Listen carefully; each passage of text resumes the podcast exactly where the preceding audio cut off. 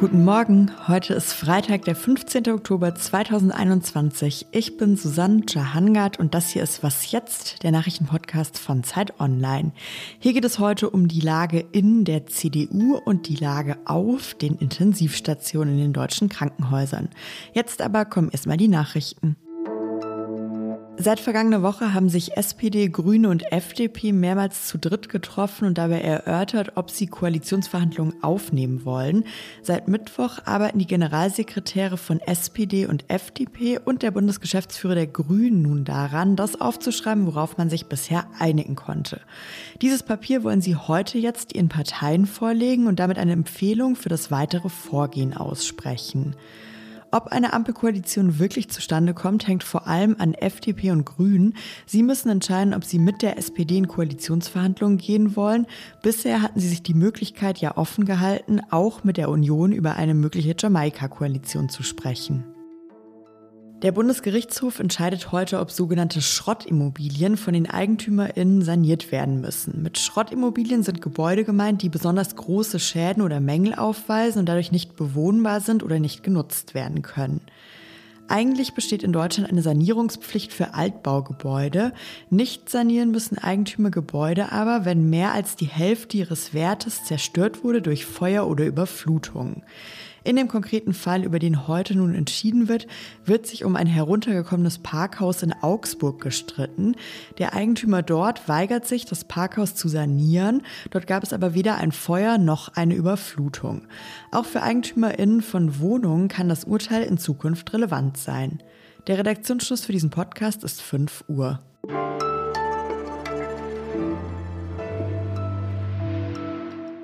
Es geht nicht um die Person Armin Laschet. Es geht um das Projekt für das Land und deshalb, wenn man zu anderen Lösungen kommen will, ist dies möglich? Das hat Armin Laschet vergangene Woche nach einem Krisentreffen der CDU gesagt. Explizit hat er seinen Rücktritt also nicht angekündigt, machte ihn aber möglich und sprach von einem personellen Neuanfang für die Partei. Heute jetzt startet der sogenannte Deutschlandtag der Jungen Union, also ein Treffen der CDU-Jugendorganisation. Das geht bis Sonntag. Dort wird Laschet selbst vorbeikommen. Auch Jens Spahn, Friedrich Merz und Ralf Brinkhaus haben sich angekündigt, also einige CDU-Spitzenpolitiker. Über das Treffen und die Lage der CDU kann ich jetzt mit Mariam Lau sprechen aus dem Politikressort der Zeit. Hallo Mariam. Hallo Susanne. Mariam, lass uns erstmal auf das Treffen schauen. Wie wichtig ist das für die CDU? Ja, also dieses Treffen ist sehr wichtig für die CDU. CDU. Also das ist das erste Treffen, das jetzt stattfindet nach der katastrophalen Wahlniederlage vom 26. September. Die Frage, die in der Luft hängt über diesem Treffen, ist ja, in welche Richtung wird die CDU ihre Neuausrichtung nehmen, von der jetzt immer die Rede ist. Und wenn es nach der jungen Union geht, dann wäre diese Richtung sowohl wirtschaftsliberal als auch tendenziell eher konservativ. Und wie schätzt du das ein? Würdest du sagen, das ist realistisch, dass die CDU sich nach diesem schlechten Wahlergebnis jetzt noch konservativer ausrichten möchte oder erwartest du eher was anderes? Die CDU hat ja im nächsten Jahr mehrere Landtagswahlen zu bestehen, im Saarland, in Schleswig-Holstein und dann vor allen Dingen auch in Nordrhein-Westfalen. Und alle drei betroffenen Spitzenkandidaten, alle diese drei stehen eher für die mittige Ausrichtung der Partei, für die sogenannten Merkelianer. Und die werden schon dafür sorgen, würde ich sagen, dass sich nicht die Partei jetzt insgesamt nach rechts bewegt. Und das Argument dafür ist natürlich immer, dass man bei den letzten Bundestagswahlen an SPD und Grüne zweieinhalb Millionen Stimmen verloren hat und dass man damit also wirklich nicht belegen kann, dass es in die andere Richtung gehen sollte.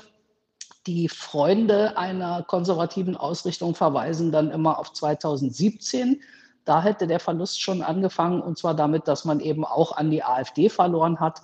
Und im Osten ist das ja auch die Situation der CDU. Im Osten hat sie diese Auseinandersetzung mit der AfD. Wenn Laschet jetzt bald zurücktreten sollte als Parteivorsitzender, wer könnte denn dann sein Nachfolger werden? Von Armin Laschet stehen ja pikanterweise fünf Männer zur Auswahl, die alle aus Nordrhein-Westfalen stammen. Also es ist eine kuriose Situation, die keiner so richtig erklären kann, wie es dazu kommt. Jedenfalls, das sind also Ralf Brinkhaus, Carsten Linnemann, Jens Spahn, Norbert Röttgen und wen habe ich jetzt vergessen? Friedrich Merz habe ich vergessen, lustigerweise. Die stehen jeweils auch für unterschiedliche Ausrichtungen der Partei. Also Norbert Röttgen steht für eine eher mittig liberale Ausrichtung, die sehr stark auf Klima und auch auf Sozialpolitik setzt, also der schützende Staat. Friedrich Merz und Carsten Linnemann stehen eher für die wirtschaftsliberale Denkweise der 90er und 2000er Jahre. Und dann ist da Jens Spahn, den ich so ein bisschen zwischen beiden Lagern verorten würde. Und Brinkhaus großes Zugstück war die Modernisierung des Staates. Danke, Mariam. Gerne, Susan.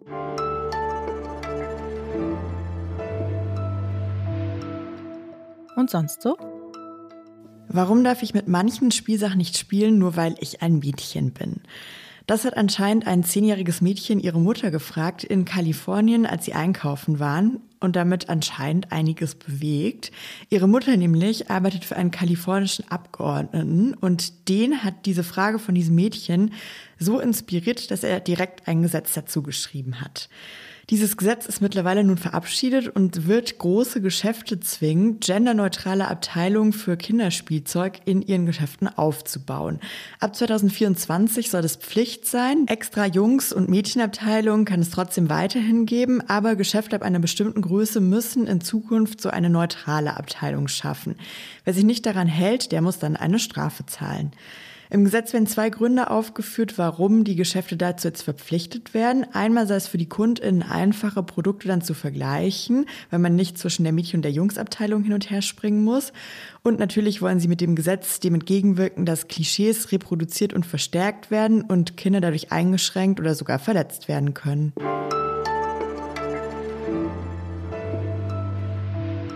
Hier in Hamburg ist jetzt richtig Herbst. Wenn man draußen auf der Straße unterwegs ist, dann liegt überall nasses Laub, Kastanien und gestern habe ich auch zum ersten Mal meine Handschuhe gebraucht. Herbst heißt ja seit vergangenem Jahr aber auch besonderer Pandemiealarm. Schon vor Wochen hatten WissenschaftlerInnen auch für diesen Herbst vor einer weiteren Corona-Welle gewarnt. Gestern gab es nochmal neue Zahlen. Die haben gezeigt, dass die 7-Tage-Inzidenz bei 71 lag und damit 6 Prozent höher als in der Woche davor. Aber seit in Deutschland viele Menschen geimpft sind, ist dieser Wert ja gar nicht mehr so ausschlaggebend wie noch im vergangenen Jahr, sondern besonders wichtig ist eigentlich die Frage, wie sieht es auf den Intensivstationen aus? Das hat Corinna Schöps recherchiert. Sie ist Redakteurin im Ressort Gesundheit, Zeitdoktor von Zeit Online und jetzt hier am Telefon. Hallo Corinna. Hallo Susanne. Corinna, du hast mit Menschen gesprochen, die auf Intensivstationen in Deutschland arbeiten. Wie sieht denn die Lage bei denen gerade aus? Ja, ich habe mit verschiedenen Ärztinnen und Ärzten gesprochen und die sind tatsächlich doch in überraschend großer Sorge, dass die Zahlen wieder steigen könnten, weil wir jetzt eben verstärkt in Innenräumen uns aufhalten. Und die sind auch in Sorge, dass die Betten wieder knapp werden könnten.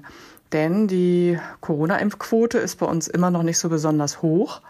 Und vor allem sind Menschen jenseits der 50 und 60 erstaunlich wenig geimpft. Und wovor sich diese Mediziner vor allem fürchten, ist, dass also nicht nur immer jüngere und ungeimpfte bei ihnen liegen, sondern dass auch die anderen Patienten wieder leiden müssen, weil man halt im Verlauf der Pandemie sehr oft Krebsoperationen verschieben musste, Chemotherapien verschieben musste, komplexe Herzoperationen. Und das ist auch jetzt schon wieder so, haben sie erzählt, dass sie das müssen, weil eben in den Betten vielleicht dann ein ungeimpfter 20-Jähriger liegt. Und das ist für die auch sehr belastend, emotional auch sehr belastend. Du hast jetzt gerade schon gesagt, immer jüngere und viele ungeimpfte. Was wissen wir denn noch über die Menschen, die zurzeit mit Corona auf den Intensivstationen liegen? Es sind sehr viel jüngere als in den vorhergehenden Wellen, wo es ja hauptsächlich die Hochbetagten waren.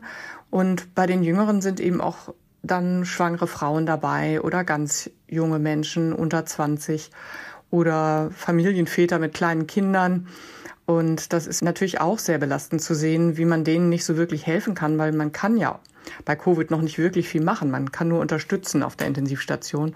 Und wenn solche jungen Menschen dann sterben, dann ist das für das Personal auch wirklich hart. Die sind das ja nicht gewohnt auf den Intensivstationen, dass dauernd jemand stirbt. Normalerweise können die Menschen helfen.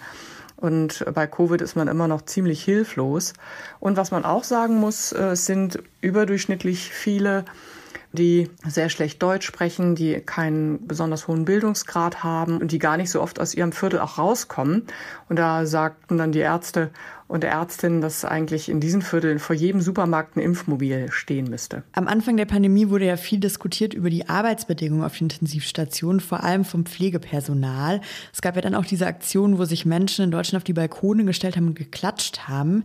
Wie geht es denn denen, mit denen du jetzt geredet hast, nach mehr als anderthalb Jahren Pandemie? Also die sind alle sehr erschöpft, sowohl die Ärztinnen und Ärzte, aber offenbar noch mehr das Pflegepersonal. Das haben also auch mehrere berichtet, dass Burnout beim Pflegepersonal im Moment eine extrem große Rolle spielt, denn Covid ist extrem personalintensiv und es gab vorher schon zu wenig Personal. Und die größte Sorge der Mediziner ist, dass das vor allem langfristig in den Krankenhäusern anrichtet, weil die Pflegenden und Ärztinnen zwar vielleicht jetzt aus Pflichtgefühl noch durchhalten und auch unter hohem Adrenalin, aber dann nach der Pandemie vielleicht doch kapitulieren könnten, weil sie einfach nicht mehr weil sie einfach nicht mehr können. Ja, vielen Dank, Corinna, für den Einblick. Sehr gerne, Susanne. Und das war's mit Was jetzt für diesen Morgen. Ich bin Susanne Jahangard und mich können Sie heute Nachmittag direkt wieder hören. Um 17 Uhr gibt es das Update und das werde ich auch machen. Unsere Mailadresse ist wasjetzt.zeit.de. Schreiben Sie uns gerne, wir freuen uns wirklich immer über E-Mails. Und ich wünsche Ihnen jetzt erstmal einen guten Start in den Freitag dieser Woche.